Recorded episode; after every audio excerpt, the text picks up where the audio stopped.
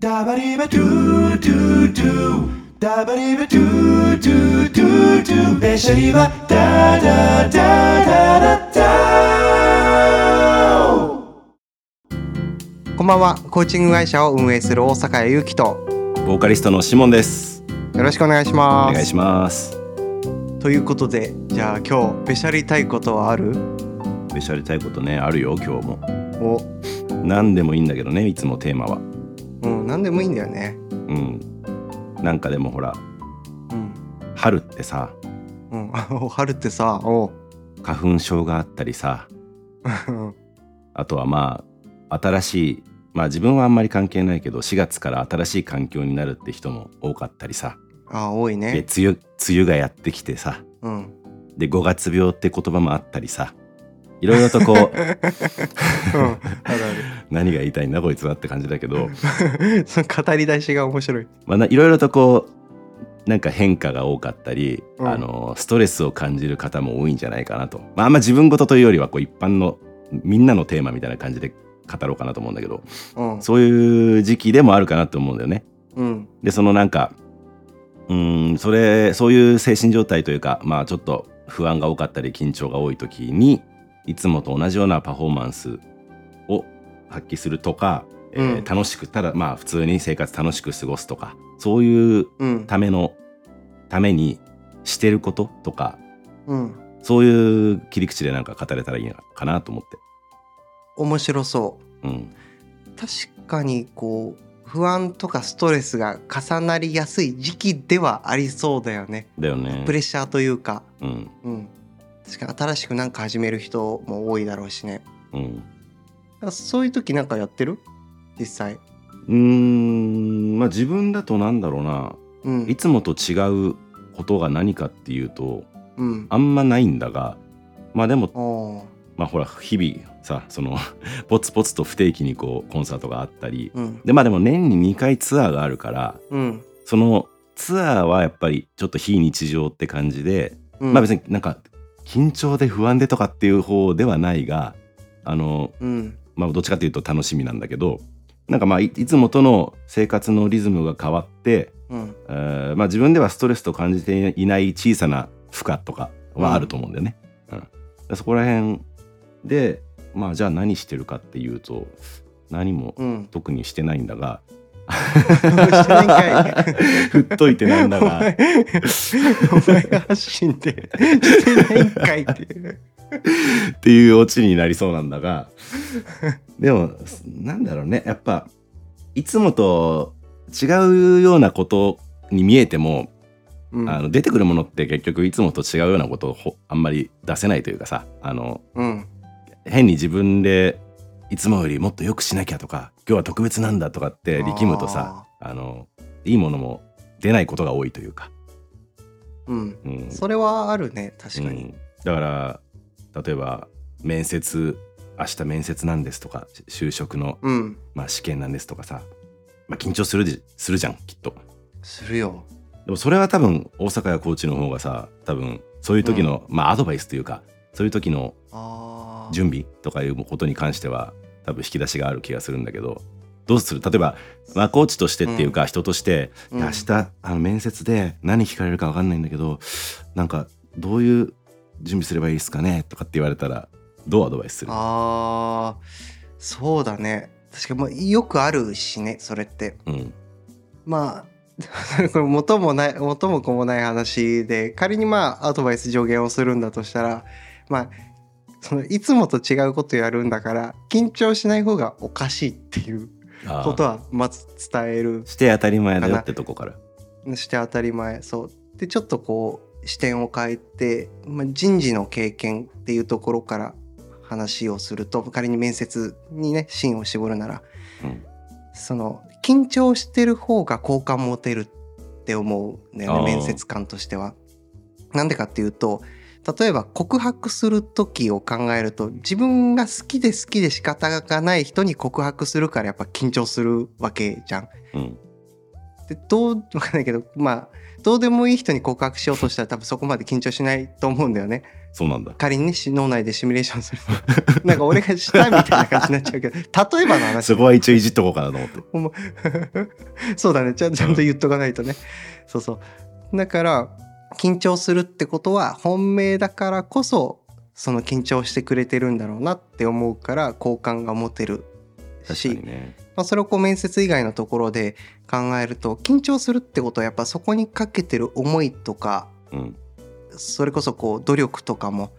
積み上げているからこそ緊張すると思うんだよね。うんうん。そうだからこそ真剣にやってればこそ緊張して当たり前だからあのそれで大丈夫だよっていう結論にはなるかなうんきっとで何かを伝えるならね。うん、もそれで今思い出したのは、うんあの自分も自分のあのプロデューサーから一回言われたことがある話で、自分がというかおうその一流のミュージシャンとかってやっぱり緊張する人が一流っていうか、えーやっぱりその責任感とかいいものにしたいっていう思いがあると緊張しない方がおかしいしっていうかする人の方が伸びるとかそういうニュアンスで話してたのを思い出して、えまあ、確かになっていうか、うん、ーおだうから緊張することがいけないわけじゃなくって、うんまあ、緊張しすぎて何もできないとねその 改善を少し考えた方がいいけどいい緊張はやっぱり大事なんだなってとこかな。うんうんそっかそっか実際その歌う時とか、まあ、コンサートとかライブうん、緊張感はあるああもちろんもちろん何回やってもやっぱりああるんそだれはあるね。えー今までで一番緊張したのはどういうシーンえまあ歌のことでもいいしそれに限らなくてもいいのかーうんこの確かケにースで言えばうんえーっとね歌だとうん高校時代大阪も見に来てくれたと思うんだけどうんなんかオーディションの決勝大会で結構大きいステージでなんか56お人ー最後ファイナリストでで歌った時は結構ガタガタだった、うん、あれはめちゃくちゃ緊張してたまだそんなでかいとこで一人で歌うって初めてだしうんでなんかファイナリストみんな女の子でうん楽屋でもなんか心細いかった記憶がある女子トークに入っていけねえみたいなしかも男子校だしなそうあの時は緊張したかなおーうんそれはどうやってまあ覚えてないかもしれないけどどうやってケアしたのいやーケアも何も震えてたからねステージで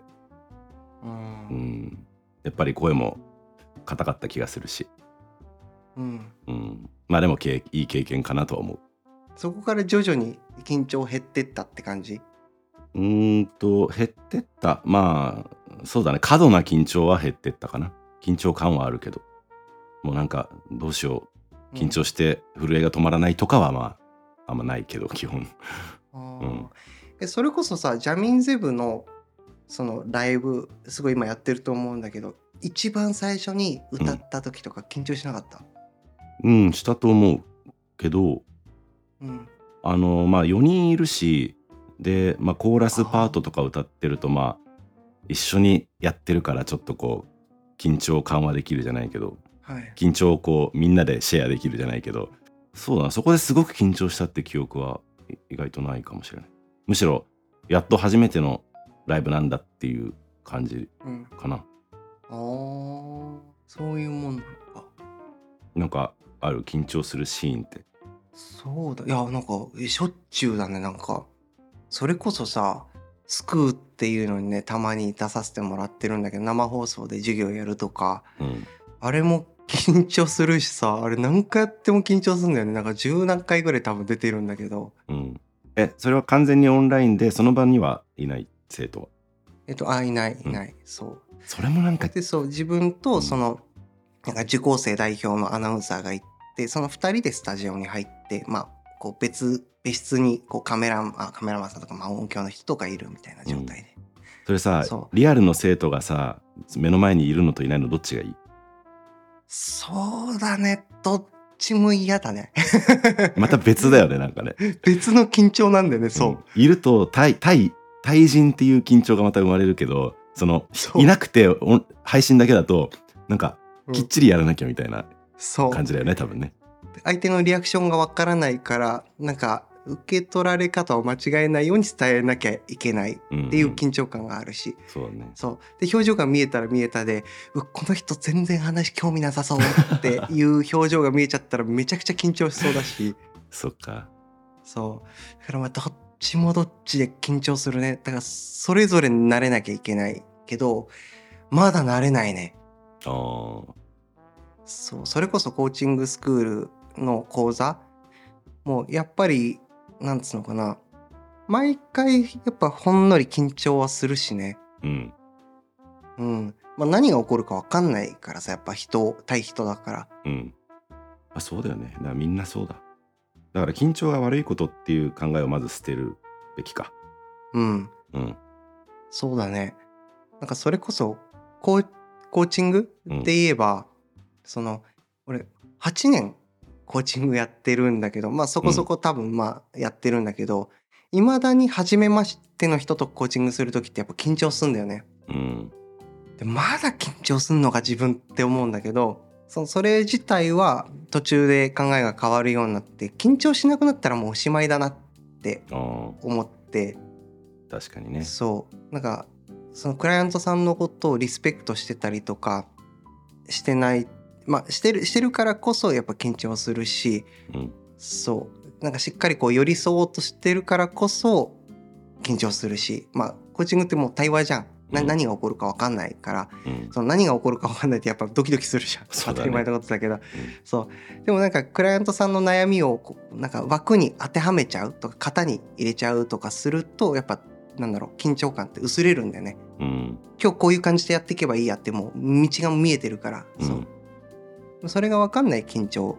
からこそ緊張するしそう緊張しないってことはクライアントを型に当てはめているとか本当こう手抜いてるっていうこととも近いのかなと思うからそう緊張してしかりというか緊張しなくなったらもう廃業です。 じゃあいいパフォーマンスには緊張はつきものということで、うん、んそうだね。あとは緊張今緊張っていうあのことにちょっとフォーカスしたけどうん、もっと全般的なストレスとかってどうなんかあんまり多分ストレス抱え込まないうんのもうまそうだけどなんかあるそのそうだ対ね策してることとかそれで言うとなんか人間関係に影響は受けやすいから苦手な人と過ごす時間を減らすとか、大事ねうん、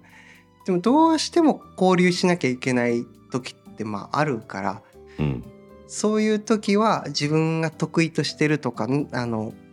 一緒にいるとなんかハッピーになれる人となんか飲みに行ったり喋るとかんそういうことするとなんかプラスが増えてマイナスが自動的に減っていく感じがあるからうんそう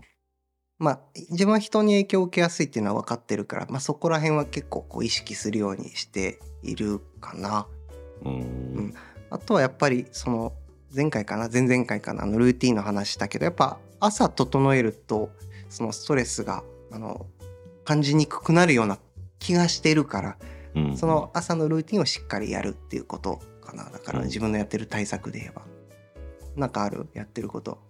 うーんそうだなでもあのやっぱり対人関係が一番ストレスになりやすいっていうのはその通りだと思っててうんそうだなあんまりこう首を突っ込みすぎないというかあのなんかそののちょっと問題が起こってるそのグループというかなんかがあった場合うに、ん適度にやっぱり距離取りたいなとかなんか自分があんまりあこーうキャパ超えしそうしそうな時ははいっていうのはなんか結構本能的にうまく逃げてる気がする、あうんえなジャミンゼブ揉めてるのあのグループってそういう意味じゃないよ あのジャミンゼブじゃなく て友人関係グループ知っでてる知ってるまあジャミンゼブでもそれはいろいろあるけどさ、うん、そうなんか 別にうんいや俺結構その解決したいタイプなのなんあかどういうこと問題があると問題があったら解きたいタイプなんだけどうん人間関係っていや俺だったらこうするのにって言ったところでさ通じ通用しないというか、その人にはそうね違うやり方があってだからこそ問題が起きるわけだけど、でそれを解決しようと思わない方がいいなっていうか、おーもう俺 のできる範囲はこれってこれぐらいだからもう首突っ込まずに、もう、うん、で合わないんだったら自然にあの消えていくなとかもあるしね人人間関係はそれもともとそういう考えがあったのそれともなんかきっかけにそういう考え方にシフトしたのうーんそうだなもともとはなんかしてあげたくなっちゃうタイプもあったんだけど、へうえ、ん、無理だなって 無理だし疲れると思ってかなだかへら割とあの冷たいまでいかないけど割とサバサバしてる風に見られることが多いと思うんだよね俺はなんか、うんあのあんま知らないえ人は、確かにうん、うん語り出すと結構うるさいじゃんそうだ ね語り出すとうるさいくせに結構す、うん、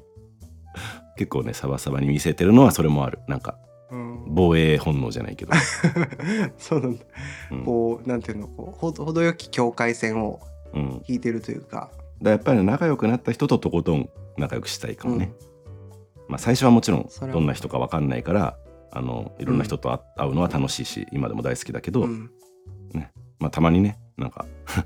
うん合わないなって人があんまいないけどたまにどうしてもっていう人がいるとさ守りに入んないと最近で言うと会わなかった人どんな 人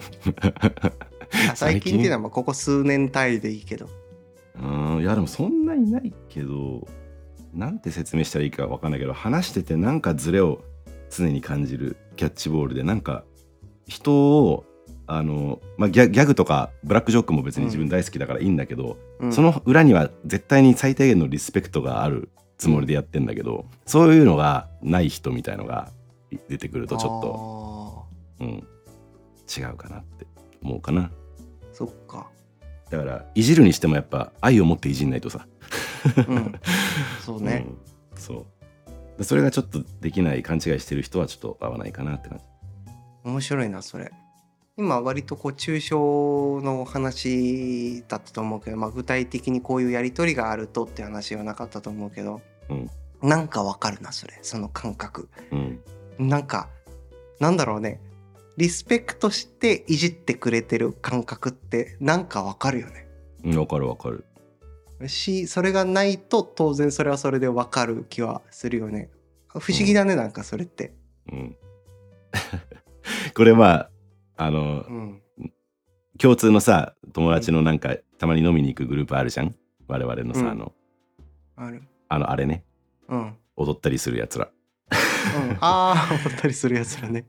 あれとかもさなんか結構いじりもいろいろやるけどさ、うんなんか俺印象的だったのはそそこにいた一人、まあ名前は使うか使わないかはじめが、初めね、うん、なんか大阪に行ったのが「いやもうこいつめちゃくちゃいじってくるくせにさ、なんか2人だとめっちゃいいやつだからさ」とか 言ってっていうのを覚えてて確かにそういうとこあるなってそのグループでみんなでいるとなんか結構茶化していじるけど、うんでもそれは2人とかで話してると、うんうん、めっちゃいいやつでベースのそのコミュニケーションが取れてるからその上であの茶化すだけっていうかそ,、うんそれさっき言ってたのはそういうことかなだからあー俺がさっき言ってたリスペクトっていうか。うんなるほどなうん確かにそのその前後のやり取りで何話してるかっていうところそうそう。だよねこうベースとして何話してるかっていう確かにそそれなしにいじるそうそうそう。う もう無礼だもんね多分あなたのこと知ってましたっけぐらいの人にさ、そんないきなり言われてもね、ちょっと、んって感じだよね。うんまあ、なかなかいないけど、そんな少ないけどね。あーうんたまにいる。いるね多分あれじゃない少な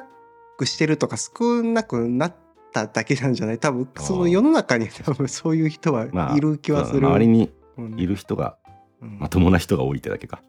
うん。そうかもまあな。結構膨らんだけど、なんか、うん、膨らんだね。だから今今のところで言うこうストレスとかこう緊張とのこう関わり方みたいなとこだよねきっと。うん。ストレス、分かりやすく言っとくと、でも、ストレス溜まったなって、自分がストレス溜まってんなって感じるときって、なんかね、いつもと違う行動を取りがちなんだよね、俺。えー、例えば俺大体あの朝は家でおご飯を食べてから、まあ、出かけるなり行動するんだけどいやもう今日はまずラーメン屋行こうみたいな、うん。ラーメン屋行ってからそれでジム行こうっつってっあていうことをやりだす時はあ疲れてんなみたいななんか急に映画見に行くとかしだす時とかねーあー。っていうの自分でなんか物差しっていうそかっか。あ今結構疲れてんなみたいなえそういう時はさそのサインが出て気づくじゃん。それはどう対処するのそれだから映画行くと解消されるってことそうだね別になんか本当どうしようもなく溜まってるって感じでもないから多分もう、うんまあどっちが先なのか疲れてると思うからまあ行くのもあるし行くってことは思ってる、るよりちょっと疲れてるのかなもあるけど、うんまあ、でもスッとそれで割と戻るけどね、あそうう、ん、うあんまたた溜め込んであの悪循環に陥るってことはないかな、そっかなんか今聞いて思ったのがそもそも自覚してるっていうのも大事そうそうだねだよねいや本当そうだと思う、なんか極端な話絶対に俺うつ病になんてならないよっていう人ほどなるっていうじゃんなんかうん耐えられるし俺はそんな精神もろくないっていうやつが急にプツッとうんうんうんだからちっちゃいとこで意識意識というか自覚できるっていうのが大事なのかもねそれは確かにそそこそこがスタートかもねその自分に何が起きているか分かんないと対処もできないからねやっぱりうん今の気づきだななんかだからこうラーメン食いに行くとか映画行きたいってなるとなんかなってるとそうそうそう俺の場合なんだろうなって今考えてたけどなんだろうな必ず何かしらのサインがあるはずなんだけどあでもちょっとこう夜更かしが増えるとかうん晩酌が増えるとかうんうんまああっるてあるなるとそうだね息抜きしようって思ってるからね間違いなくその行為自体が、まあだから自然だよねそう生き抜きしようって思うわけだもんねやっぱねあそうだね、うんそれ面白いねだから普段別にあのネットフリックスでなんかダラダラそんなに見ないけど今日は見ようって思ってる時点でもう息抜きしようっていうモードになってるわけだからね、思ってんだね、面白いねなんか自然治癒力みたいな そうかも、 感じよねうん怪我したら勝手に治るのと一緒でうん疲れたってなったら勝手になんかしようとするんだろうね自浄うん効果みたいなそうかもね面白いなうん人って、ということで「人って面白い」のコーナーでしたはいパチパチパチパチパチはーい、パシパシ。そして、どうしようか、お便り紹介するお便り、えーそっかあそう一個ねあの自分の中で紹介しときたいのがあって、うんあの何この間さアメリカの生活の話をしててうん。凍った湖でスケートしてたうん下りでさ、俺がトリプルアクセル飛べるようになったって話したじゃん。うん。うん、いやほら我々お互いボケてもさ、あのうん。回収しないで進む時結構あるじゃん。まあ、ほぼそうだね。そうそれのせいもあってか トリプルアクセル本当に飛べてたんですかみたいな意見がねちらほらっとあって、ああえ飛べてなかったのいやまあ飛べてはいたんだけどああ、やっぱそうだよね。うんそう飛べてたよね。そう。でそういうことを言い出すと、 ほん気にする人がたまにやっぱりいるんだよ。 そだうかだね。 ら、いやそれはそうだよね。あの、そ れは、それはそうだよね。やっぱ聞いたことしか信じられないというかね。それはそうだよね、確かに。やっぱね、その特に、あのこれこの話もちょっとしたんだけどさ、日本ってツッコミという文化、その笑いの形として突っ込んうでん落として終わりみたいな、があるけどさ、そうね別にあのジョーク言っていちいち突っ込まないとかもあるじゃん、そのうん。世界的に。そうでだね俺そのニュアンスでうんうちら進めてるとさ、うん。突っ込まないってことは本当なのかなって思っちゃう人がいるわけですよ 確。かに。で我々そうだ結ね。構大概なもんで結構あのしょうもない小さい嘘をさ、うん散りばめていくじゃない、うんそうだね 相当散りばめるからもうお互いもう手に負えないからスルーするって いううん、だから今後はね、まあ、その辺もあの話半分に聞いていただくとしてとりあえずトリプルアクセルは、あ飛べ出ましたということにしておきましょうか止めてたんかいいや今の飛べてない全んカだけッどトでしょ今飛べてないんだけど、うん、飛べてないですよってことだけはじゃあ分かっていただいて、うんそこから今後はあほ本当は飛べてたんでしょでも いやでももういいやもういいやもうええわ、もういいかうん、もうええわもっういいかていうのを一個回収したかったっていうのとうんあとはなんだろう質問みたいなのはそうだななんか思春期の頃のあの、うん2人の思い出とかエピソードとかあの喧嘩とかしたんですかとかいうのがちょっと23あー来てましたね面白い思春期まあ結行こ構うかそれうん行こうか自然とまあ昔の思い出話にはなりがちだけどその中でもうんなんだろうねずっと一緒にいるからこれが印象的ってそんなないけどあるそうだねなんだろうな、ま、やっぱパッと浮かぶのはカラオケのうん行った記憶とかになっちゃうしあーあとあれだ これどこまで触れていいのか分かんないけどその 結構週末になるとさシモンちに電話して遊ぼうぜって俺が連絡してた記憶がめっちゃあって、はい分かったそうでそうするとちょっとこうなんていうのかなあのシモンが電話に出るってことはないからあの親が出るんだけど、うんシモンのお母ちゃんうんが電話出てくれるじゃん。でやっぱこうメキシコからね、うん来たからっていうのもあるけど、ちょっとこう「もしもし」みたいなちょっとこうちょっとこう片言な雰囲気をイントネーションが「もしもし」だからね、ううんん確かに それがもうもう脳裏にこびりついてんだけどさその喋りが。でその「そのシモンいるか?」って聞いたらそうまあまあいて変わると「あ今日外食だから遊べないわ」って言って断られたのがすごい記憶あるわ。あ、うん、あと、しもいないパターンだと、その、しもくんいますかって聞いたら、あ、今、教会に行ってます、みたいな感じで帰ってきてたような気がする。父ちゃんだったかな、あれ。そうだな教会は母ちゃんと一緒に行ってるから、うん、父ちゃんかなそうか。日曜日ね朝教会まあ行ってたねいつもとは言わないけどそうそう。あと、なんか、割と、なんか、うちってそんな外食する家庭じゃなかったからさ、うんあの外食するっていうのがなんかあんまりイメイメージなかったけどシモンさんそのためにあるのがそのいや今日外食だからって言って断られたの記憶あるまあ外食野郎だって言っていじってた記憶がそう一時期外食やろうっていじられてたなそう日曜日はあの 夜母親が晩ご飯を作らない日ってなんかいつからかなったんだよなへえそうだからそっかみんなで遊んでても 今日外食行くからって言って途中で帰ってたよね、 まあ、外食野郎だって言ってみんなで どうでもいいこれだから俺はさやっぱりその時期だからさもちろん友達と遊びたいの方が強いんだけど、まあ、うんあのそこは一応家族も大事にっていううんいい子だったのかな、確かに家族大事にしてるイメージはなかったなんなんとなくだった家族を大事にしているイメージはそうん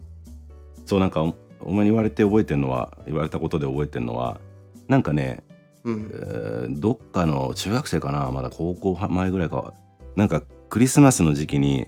ディズニーランドに行くってなってで別に俺はそのん時別に彼女とかそういうんじゃなくてうん、家族でディズニーランドなんならおばあちゃんもいたなるほどでそれで家族でディズニーランド行くのってお前にめちゃくちゃびっくりされたの覚えて るいい年してというか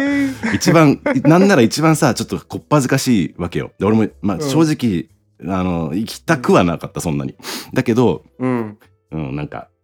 行きたくないってこう思春期っぽく言うのもなんかうん乱すなっていうかまあ大人になって振り返ったらなってぐらいは少し考えてたかもしれないなあーなんかその当時は俺はびっくりしたけど今はそうだなって思うなんかだよねシモンっそうだよてねそういうところあるよなっていうので あ行きそうだなって思ううん確かに、自分のなんか優先するよりもこう家族の輪っていうのかなを大事にしてる感じはなんかあったよねうんそれがこう外食とかにある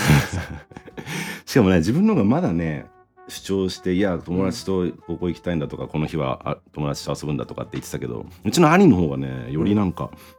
あの家族に思いやりがあるというかっていうタイプうでんでちっちゃい時とかさ母親と2人で出かけるとかそれこそさ今の時代は結構なんか、割とね若い世代は当たり前だけどうん自分もそんなにこっぱずかしくて嫌だったのにうちの兄平気な人だったからなんかそう「兄ちゃんは言ってくれるのにあなたは」みたいな感じに ちょいちょい言われたりして「いやそんなん今行きたくないし」って思うわけよ。なんか友達に見られたくないとかあるよねちょっと恥ずかしい、うんやっぱあるねだからそれこそさ今振り返ったら大したことじゃないしさ別に仲いいのはうんいいんじゃないって感じだけど当時はねうやんっぱねやっぱうりん敏感な時期ですからね。そうだねなんかその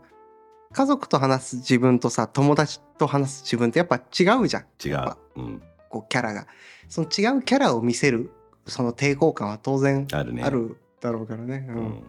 そうそうだからその他の友達誘った時の反応とシモンを誘った時の反応がこうまあ断る理由の種類が違かったみたいなイメージはあるなんかそうかも今日ねなんか習い事があるからとかが一般的だとしたら指紋はなんかご家族の時間があるからみたいなうん、うわすごいわって外国の家庭っぽいわって思った記憶があるまあそうかもねやっぱ母親の影響だねそれはねううんんまあいいとこも悪いとこもあるけどうんうんそうね今聞くとなんかそれはいいなって思うけどねうんそういう感 じうんつまりねそのまとめると当時の思い出は外食やろうってことでなのでそうなんかある下の方ではそうだなうーん、でもそれで言うとうんちょっと派生するけど、もう大学生ぐらいになってさうんでもうおお酒飲むようになってで別に地元で遅くまで2人でなんかさ遅くまで本当になんか喋ったりしてる時にあの いい年したさもう大学生もう二十歳も過ぎてさ、うんなのにさもう結構いい時間になると母親からメール来てうん「どこにいるの?」みたいな「まだやるそれ」みたいなそういうとこはねあったうんこれはね聞いてないことを願うけどうん、なんかなんかさそのなんかドマドマとかで飲んでたじゃんうん多分で飲んでてその覚えてるわ なんか飲んでて盛り上がって喋っててしたら携帯ブーってなってこうパッと開いて指紋がそのメールかなんか開いてみた時のこうスッとなんか引くあもう感じ大っ嫌いだったその瞬間ああみたいなうわーみ たいな そううんあーなんか来たんだなと思ってうんでちょっと面白かったのがそのメールチラッと見たらなんかそのスペイン語かなんかでうんメール来てなかったっあけースペイン語で来るようん、でそれが俺にとってはなんかツボだった のあスペイン語なんかいって、確 かに確かにスペイン語でしたねまあ今もだけど、うん、うん、まあねなんか うんまあありありがたい話なのかもしれないけどねやっぱり若い頃はうん鬱陶しいってのはあったよね、そうまあね、でもおかげでうんうんすくすく育ったからうんなんか確かになそう考えるとあのお親の関わり方うんはもちろん関係するけど結局なんとかなるんだろうねそうだねどんな環境であれ勝手にその中であのうん生きやすいように見つけてね答えを子供は成長していくから、うんうんそうねなんかやっぱ友達の影響も大きいしね、うんそのいや親も確かに影響を与えるけど友達の方があ、まあ、どどっちの方がってこともないけど大きいよね、うんうん、大きいやっぱ外食やろうのやつ聞い てうわ外食いいなって思ったしねうんし家族でディズニーは行かないにせよあ家族旅行とかいいなとか思ったしねなんか我あが家って割とそのなんつうのかな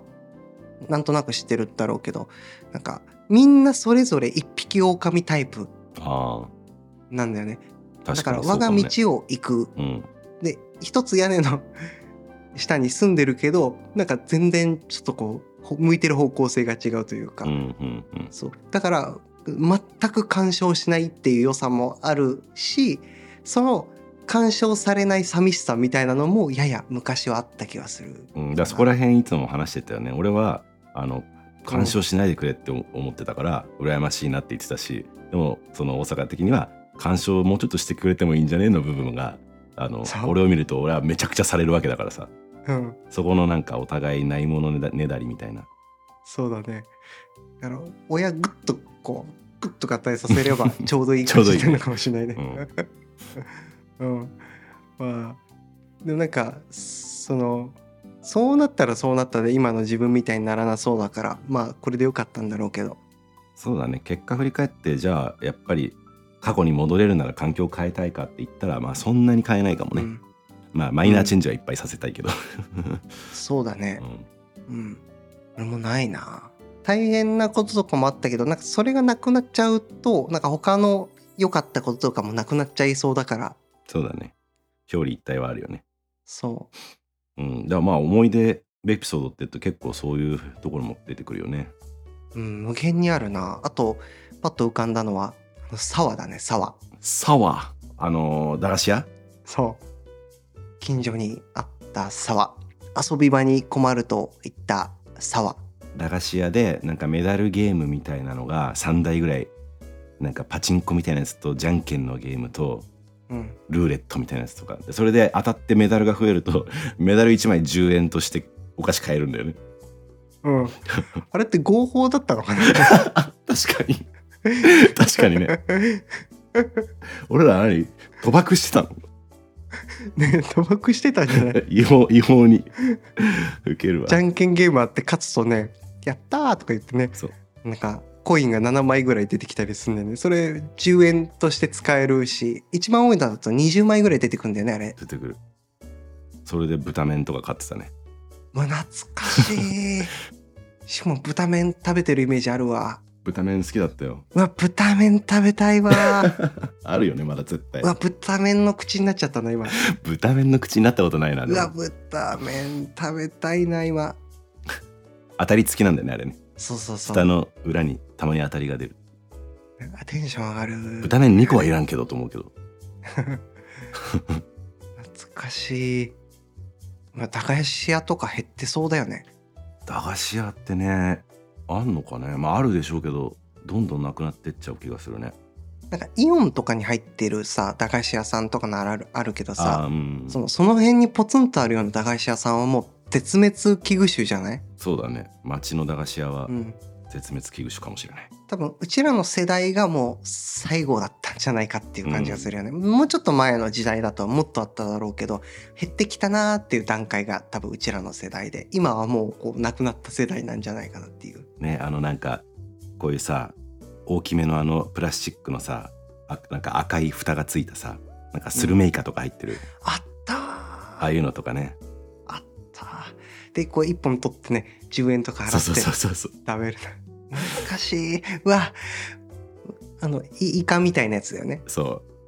かば焼きとかう、うん、うわかば焼きの口になっちゃった わかば焼き食べたいわ何が好きだったかなコーンポタージュっていうさスナックあったあれもなんか20円とかでさコスパ良くてさあっちょうどいいサイズであれもよく食べてたなあれ美味しかったねうん俺はあのなんかコーラの形したさ、うんグミなかったっけコーラ型のグミあるあるあるうんコーラ味のあれうんあれもよか好きだったあれ美味しかったななんか結構だからちっちゃいやつ当たり付きなんだよねそれも確かそうだった気がするけどそうそうそうなんか遠足とか行く時にね300円分とか買ってあったねそういう指た定よが、ね 300円お菓子って結構な量買えたからね結構買える今でも買えるよねそっか今でもそうだけ買おうどとしうんたらうんあーあとそうもう一つこのお便りで来てたのは、まあ大体の方はには伝わってると思うけどこの「べしゃり場」といううん番組名「しゃべり場」というのをね、まうあ、んひっくり返しただけなんだけど、まあうんうんという認識で合ってるでしょうかっていう方がいたから合ってまうす、んということで当てます うん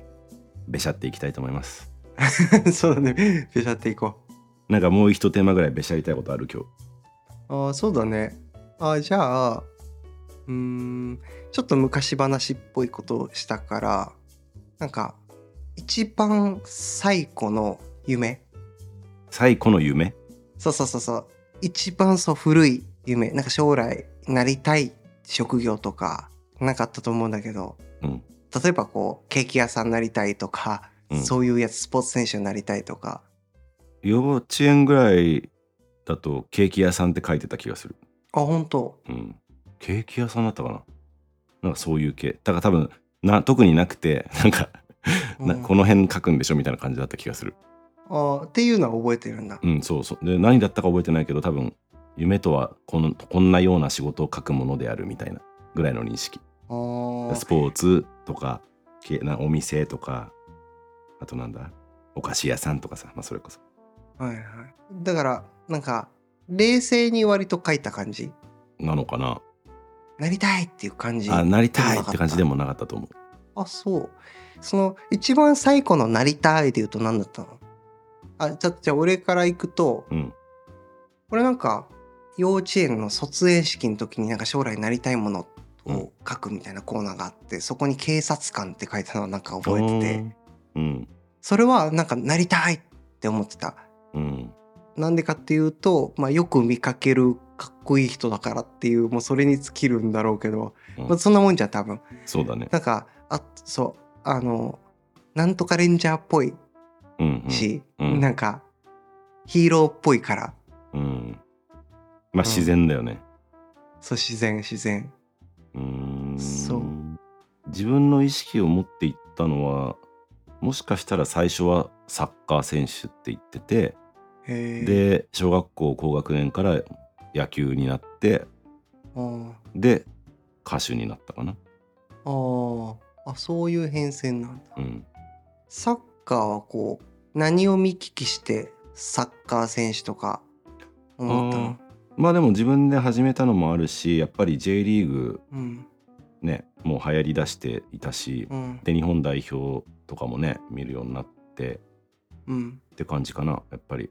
スター選手を見てかっこいいなみたいなそっかそっかやっぱりこう、まあ、当たり前のことだけどまあ俺もそうだったけどやっぱ見聞きしたことの中から選ぶうんことになるよね選ぶっていうのがやりたいっていうものが出てくるようね、ん、そうだねでも俺は警察官なでの次は警察官の次は多分宇宙飛行士で、うんで宇宙飛行士の次がなんか画家になりたいって思ってうんで画家の次が多分カウンセラーになりたい的なことをうん思ったそのどのタイミング大体、あそのカウンセラーうん、あそれぞれあそれぞれうんまあ、警察官幼稚園で宇宙飛行士は小1人ぐらいだねなんかいとこのお兄さんが宇宙図鑑みたいなのくれてでうんそれを見た時に、うめちゃくちゃかっこいいこの仕事って思っうんた、で小34もうちょっと上かな56ぐらいで画家が来たねそれは絵描くのにハマってて絵描くこと仕事にしたいなとかなんかずっと絵描いてたいなってなんか思ったからその時にまあ画家というかあれかな漫画家とかも含めてだけど絵をずっと描いてたいうん確かに絵も絵もうまいし好きだった印象はあるなうんで結構ななんかさいろんなロゴとかさうん自分のそのいろんなチャページとかさうん大体デザイン自分でやるじゃんあやるやるそうだねねそこら辺もなんかうまいなと思ってたけどあーあんま自分の中でつながってなかったけど確かにその感覚と一緒かもな。うん、そうかもそうそうあのべしゃり場のさそれこそツイッター、うあんまあというかこのポッドキャストのあのアイコンロゴうも、ん、ねパッと作ってくれたし、ああまあ確かに。ああいうの好きだね。うん、あれずっと没頭できるしほんとずっとやってられる感覚はあるから そうそう。あーまあそういう意味ではある意味かなってんのかもしれないなんか部分的にそのやりたいことはやれてるのかもなんか例えば会社勤めとかだとするとなんかそういうところに手を回すってことがあんまなかったような気がする勤めしてた時期はねでも今はこう自分で全部まあ言い方あれだけどやらなきゃいけないしやれるからそう、うんそこら辺はなんか遊びの余地があるなだからまあ小そうそうね小学校5年ぐらいかなでその小6ぐらいかなだから中1入ったぐらいになんか心理学系の本とかこうたくさん読むようになってあとなんか宇宙のことも好きだったから宇宙の本とか読むようになってなんかこういうなんていうのかな人の内面的なこととかなんか精神的なことっていうところにすごい興味を持ったしスポーツとかってさなんか限界あるじゃん。なんかその 100m さ5秒台で走るとか、まあ、ほぼ不可能じゃん 100m はね。うんでも精神的な部分ってその年齢に関わらずいくらでも伸ばしていけるっていうことになんかロマンを感じてなんかそういうっぽいことを なんかこれも一緒なんだけどずっとやってたいなって思ったずっと考えてたりそういうことをこうまあ議論っていうと大げさだけどやりたいなって思った時に一番なんか身近にあった仕事がとか知ってる仕事がカウンセラーっていう仕事だったからまあスクールカウンセラーみたいな保健室の先生みたいなイメージだけどうんだからそういう変遷をたどってったかなじゃあまあカウンセラーではないにしろうん今の仕事にはかなり近いところはあるねあそうそうそ人の精神をむ精精神と向き合うわけだからねうそうだねまさにうんあでも絵はちょっと盲点だったな今そういう形で実現してるとは思わなかったけど確かうにんいやなんかちょっとした時にそれがうまいか下手かでさ、うん。違うじゃんあの個人でやってるとそのちょっとしたもののセンスみたいな、ある。うん、確かに。大事大事。なんか、今、シモンは、その、歌、まあ、歌手やるぞって言って、まあ、歌手をやってるわけだけど、ちょっとこう、大きい問いになるけど、その自分が、その歌以外のことでやってたことが、今やってる活動に役立っていることっていうと、まあ、どんなことがあるうーんあるか直接的にはないんじゃないかなあんまりう。うんん歌にかん歌でってことで言うとあんまないと思うん。うないけど、うん自分で、まあ、普通に生活してて生きていく中でもちろん歌が中心で生きてはいるけど、おまあいろいろちょこちょことほらフリーランスとしてはまあいろいろ、まあ、特に最近いろいろやり始めたけど何でもそこそこできるっていうのは自分では生きてて楽しいなっていうのはあるああ、どういうこと別に勉強できるからとか関係ないかもとは思うけど、うんまあ勉強も一つであって別にできなかったと思ったことないし、うん。なんか何何でも別にやったらできそうじゃねって思ってやってみちゃうっていうのはあるかも。ああ、シモンの性格的にってこと、うん資質とかか。なまあ、嫌いなことだったらやんないけどうんこれぐらいだったら興味持てるしまあなんか人が半年かけてできるんだったら俺もできるなって思思って生きてる。ああ、それすごいな。あうん、あ、それはなんかどうしてそう思えてんのうーん、まあ、やってみたら意外と面白いからっていうのもあるよね。なんかそれこそ語ってまでうん一時期、最近もう全然やってないけど、まあ、バイトじゃないけど翻訳やってたりもしたし、まあ、今もうねチャット GPT とか出るからあーあー、やってたいいね。よいよ翻訳の仕事が減っていきそうだけどね。確かにと。かそうだねまあそうあとなんだろうまあ動画作るとかも最初全然できなかったけどやり始めたら今今すごい凝り出した時期あでやっちてょるもんな。っと高いソフト買っちゃったしなんかうん。うん。意外とああ、なナレーションもそうだもんね。ナレーションもそうだねナレーションもねちょっとまだまだ拡大してはいないけどいろいろ密かになんかどっかで使われてたりするんで俺のナレーションが 企業企業のやつだったりとかそれこそ。へえそう、まあ、それがもうこれから、まあ、もう増えていったら嬉しいけどそれもやりだすとなんかただ読んでるだけって言っても相当奥深いなみたいなだからただ読んでるだけじゃないっていうか,、うん、だそかうらそれが楽しい。どれもそう楽しめるからかなやっぱあーそっか。その楽しめるっていうのはなんかすごいうんね。昔から器用は器用だったもんね。そうかもねうん、なんか勉強も 別になんか勉強してる様子もなかったけど勉強はねできてで運動もさ大体なんかできるもんね、そうだね球技全般好きだったしね、うん、なんかそのうまさっていうところの裏にっていうのかなその楽しめるっていうところはポイントとしては確かに大きそうだよねシモン自身がそうだね楽しめるとか楽しもうとするとかうんだからあのまあ普通に例えば企業で働いてる人とかってうんまあ、時間的にもそうだし気持ち的にも自分が自分がやってみたらハマる可能性みたいなものはにそんなにあのアンテナうん張れてなくて、気づいてないことがある気気がしていて、うんなんか、趣味の延長とかでやってみたら意外といけんじゃねみたいなものも結構ある気がするんだよね。あーあそういう感覚なんだねだからうん、そっか。だから、ああ、面白いな、それ。趣味の延長線上でやってって、そのナレーションとか動画制作みたいなところに行ってる。で、それがもちろんね、しうん、価値を生み出す。あの仕事きっかけだったりはするけど、うん、極端な話さじゃあ今の時代だったらさ釣りが趣味ですってうん。なってうん、でまあ釣りをじゃあ何につなげたら釣りでなんか仕事にできるかなって言ったらいくらでもやり方まあいくらでもってことことはないかもしれないけど今の時代的に言ったらさ、YouTube で配信して、うん やるでもいいし、まあ、そうだね。うん、いけなるんかそうけるいう初心者向けに何か釣り方のレクそチャうそうーしてもいいし、ね。初心者向けに何か開いてもいいし、とかねなんかやっぱりフリーランスに慣れてるとそういう発想になるかもしれない、うんああ、そうね。確かに。時間はあるし会社員より、うん、 そうだね時間はあるよね、だってこ のこのべしゃりはだって時間があることの真骨頂みたいな感じ これなな何かって言われたら何でもないねっていうのが、とりあえず答え 2時間喋る時間があるからねそうそうそう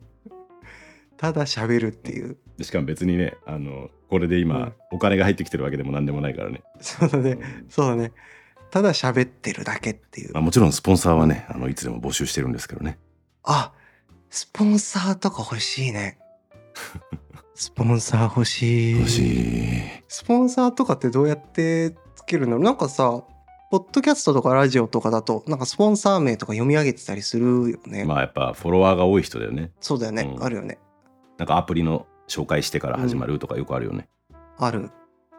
あとなんか会社名読み上げるとかね。うんうんそういうのでもあるし、なんかそういうのをちょっとやっていきたいね。ね何かご自身じゃなくても近くにねなんかそういう社長社社長感じゃっ たじち急ゃったになんか、急にこいつらなんか商売始めたぞっていう。しかも大事なところで社社長シャンって感じちゃったけどねそういう方がいたらねそうだね。いいね。なんかさ、わかんないけどさ、今音声だけでやってるけど、うんなんか YouTube ライブとかの配信とかやったり、うんなんかそういうのでやっても面白そうだよね。ゆくゆくね。打倒ひろゆきでみんなの質問に答えてくる いいね。そういうのもありだね。結構喋ったんじゃないいたじゃあこの辺でぼちぼち終わっとくか。そうだねあの概要欄にお便りフォームあるのと、ツイッターのね、投稿にコメントいただいたりとか、DM を送っていただいてもいいので、何かしら、あの、いただけると励みになりますので、お待ちしております。お待ちしておりますということで、じゃあ終わっていくか。じゃあ今日、はここら辺で、なんて言って終わってたっけ また来週うんじゃあまた来週。おやすみなさい